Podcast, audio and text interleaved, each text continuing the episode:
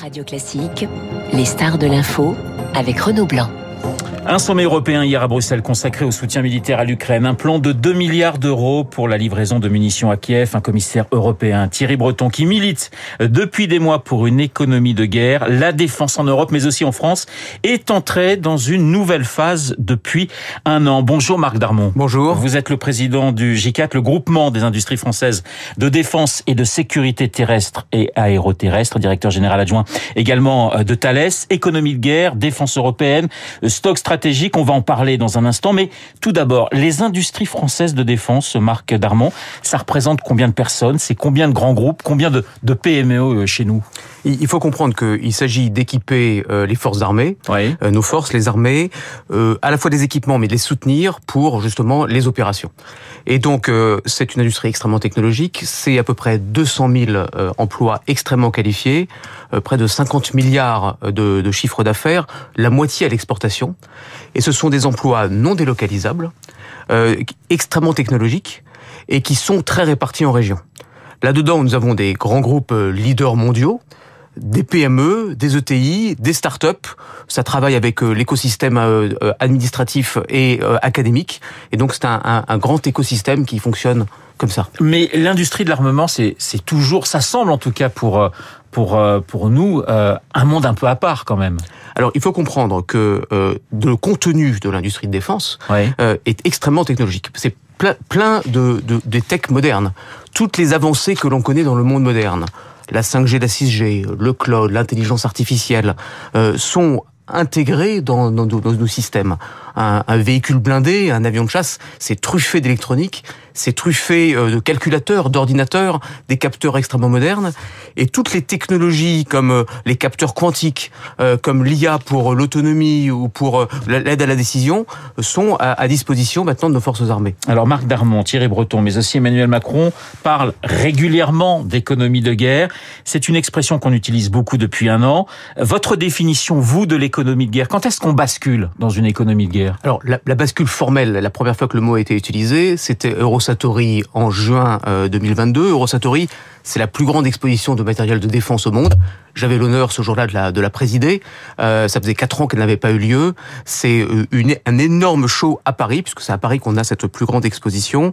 2000 exposants de tous les pays. Et, et euh, pour la première fois, le président de la République est venu l'inaugurer. Oui. Et ce jour-là, il a fait ce discours sur l'économie de guerre. En fait, ça veut dire quoi? Ça veut dire que l'ensemble des ressources de la nation sont mobilisées pour soutenir l'effort de guerre. Et donc, nous les industriels, on se met au diapason c'est le cas, c'est le, le, thème de l'antenne, on se met au diapason des, des, urgences de nos clients. Pour simplifier, produire plus, produire plus vite. 2% du PIB en France consacré à, à, à la défense, c'est un chiffre d'ailleurs, ce chiffre, on, on s'en approche dans plusieurs pays européens. Euh, c'est aussi une réorganisation de, de votre secteur, si je puis dire En fait, produire plus, produire plus vite, en fonction des besoins, en fonction des priorités, euh, c'est deux choses. Je l'ai dit tout à l'heure, c'est une industrie high-tech. Oui. Et du coup, il faut prendre euh, les cycles de la high-tech, les cycles de développement doivent être beaucoup plus courts et beaucoup plus agiles, beaucoup plus itératifs. Et surtout, il faut une visibilité euh, sur les commandes et sur les livraisons pour être capable d'augmenter les cadences. Aujourd'hui, vous avez des, des, commandes fermes de l'État parce que c'est il y a le discours et puis euh, il y a la réalité euh, du terrain. Est-ce qu'aujourd'hui les industriels du secteur ont effectivement des commandes fermes de la part de l'État? On se souvient du discours du 14 juillet également dernier du, du chef de l'État sur euh, cette montée en puissance des armées françaises. Est-ce que le, le, le, carnet de commandes est, est plein? Alors, cette question du carnet de commandes, c'est surtout la question de priorité et ouais. de s'organiser. Aujourd'hui, il y a une priorité sur une, quelques équipements ou quelques systèmes, et puis surtout, il y a effectivement les budget euh, qui se planifie, qui se programme. En France, vous avez parlé de la loi de programmation militaire 2024-2030 qui va être euh, votée cette année, mais l'Allemagne a annoncé plus de 100 milliards spécifiques et exceptionnels, l'Espagne a une augmentation de 25%. Concrètement, par exemple, et je parlais d'augmentation de cadence, nos, nos, nos, Césars, dont on parle beaucoup, euh, vont passer de 2 par mois à 8 par mois, ouais. en quelques mois. Euh, les, les obus, les missiles Mistral vont passer de 20 par mois à 40. Donc on, parle bien, lorsqu'il y a une volonté d'augmenter les stocks, voire d'en donner, euh, d'augmenter les cadences. Euh, donc c'est possible, on peut s'organiser. Mais il n'y a pas que la production, il y a aussi les cycles de développement qu'il faut optimiser. La grande question euh, que se posent beaucoup de Français, c'est de dire, on donne aujourd'hui, enfin on donne, on livre à, l'Ukraine un certain nombre de, de, munitions, des stocks. Vous rappelez les, les fameux canons César. Oui, mais est-ce qu'on n'est pas, est-ce qu'on en a assez pour nous? C'est-à-dire, est-ce que ça va assez vite dans la reconstruction des stocks, y compris pour pour les Ukrainiens et également pour pour nous? Avec le, défi depuis un an de voir le, combat de haute intensité euh, au port de l'Europe. En fait, on a un triple défi. Et nous, les industriels, et bien sûr le ministère des Armées, euh, qui est notre donneur d'ordre, il faut à la fois continuer à, livrer les programmes en cours, qui sont d'ailleurs tous pertinents par rapport au combat de haute intensité. Il faut adapter les besoins par rapport au risque de combat de haute intensité à, à nos portes. Et il faut effectivement augmenter la masse, les stocks, pour recompléter, mais aussi pour nos propres forces. Donc ce triple défi, tout ça en environnement contraint, même si on a une loi de programmation militaire qui sera en augmentation. Je rappelle, Marc Darmon, que vous êtes le président du GICAT, le groupement des industries françaises de défense et de sécurité euh, terrestre et aéroterrestre. On parle beaucoup depuis un an, depuis le début du conflit en Ukraine, de défense européenne. Est-ce qu'on est capable aujourd'hui euh, d'avoir un armement 100% européen? Est-ce que c'est possible ou c'est euh, encore une vision, une vue de l'esprit? Alors, d'abord, avant de parler de l'Europe, un, un, mot sur la politique industrielle française. Ce qui est important, c'est que euh, le budget américain est 200 fois le budget euh, et 20 fois pardon le budget français. Donc évidemment, nous ne pourrons pas tout faire en autonomie. Oui. Donc il faut choisir les sujets sur lesquels on veut être souverain et autonome en France et après en européen. Vous connaissez, dans le domaine opérationnel, on, on, sépare toujours la tactique et la stratégie. La tactique, c'est comment gagner un combat. La stratégie, c'est choisir le combat qu'on veut gagner.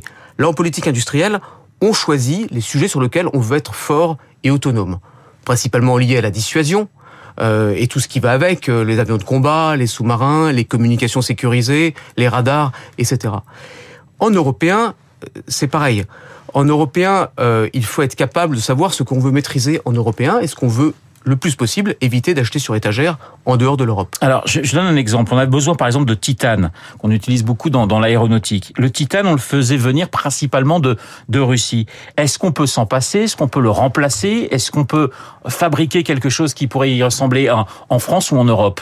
Le, le, sujet que vous posez sur le titane est beaucoup plus général sur l'ensemble de notre supply chain, oui. que ce soit des métaux et, et, et des minerais, euh, que ce soit des, des, des, des morceaux, des, ce qu'on appelle des, composants ou, ou, ou, des cartes intégrées, et puis c'est aussi un problème malheureusement de, de, ressources humaines et de talents. Je vais poser la question différemment. Est-ce qu'on dépend aujourd'hui euh, très concrètement pour, euh, pour l'armement, ou du moins pour certains secteurs, de pays étrangers qui ne sont pas forcément en Europe? Donc d'une façon générale, le, le, le côté de l'approvisionnement en, en matériaux ou en partie euh, rare est très suivi par le ministère des Armées pour justement trouver à chaque fois des solutions ou anticiper les carences. Donc le travail sur l'organisation de notre chaîne d'approvisionnement, on appelle la supply chain en, en jargon. Donc, le travail sur la chaîne d'approvisionnement est une des, un des volets de la politique industrielle qu'on mène en France, euh, qui est extrêmement suivi. Marc Darmon, une défense européenne ce matin signifie une coopération entre groupes de pays différents. Est-ce que c'est compliqué? Est-ce que ça existe déjà? Parce que quelque part, vous êtes aussi concurrent entre différentes euh, grandes entreprises de, de, pays européens. Ce qu'il faut voir, c'est que l'Europe de la défense, c'est le plus important dans l'Europe de la défense, c'est la défense de l'Europe. Oui. Qu'est-ce qu'il faut pour la défense de l'Europe? Il faut des équipements qui soient performants et abordables financièrement. Et il faut des équipements qui soient capables de, de s'interconnecter, d'interopérer pour qu'une coalition de plusieurs pays européens puisse travailler ensemble. Donc c'est ça le but. Donc pour ça, il faut à la fois des normes euh, pour être capable d'interopérer, de s'interconnecter, pour qu'un régiment belge puisse s'intégrer dans une brigade française et pouvoir communiquer, pouvoir échanger des informations euh, au son sein.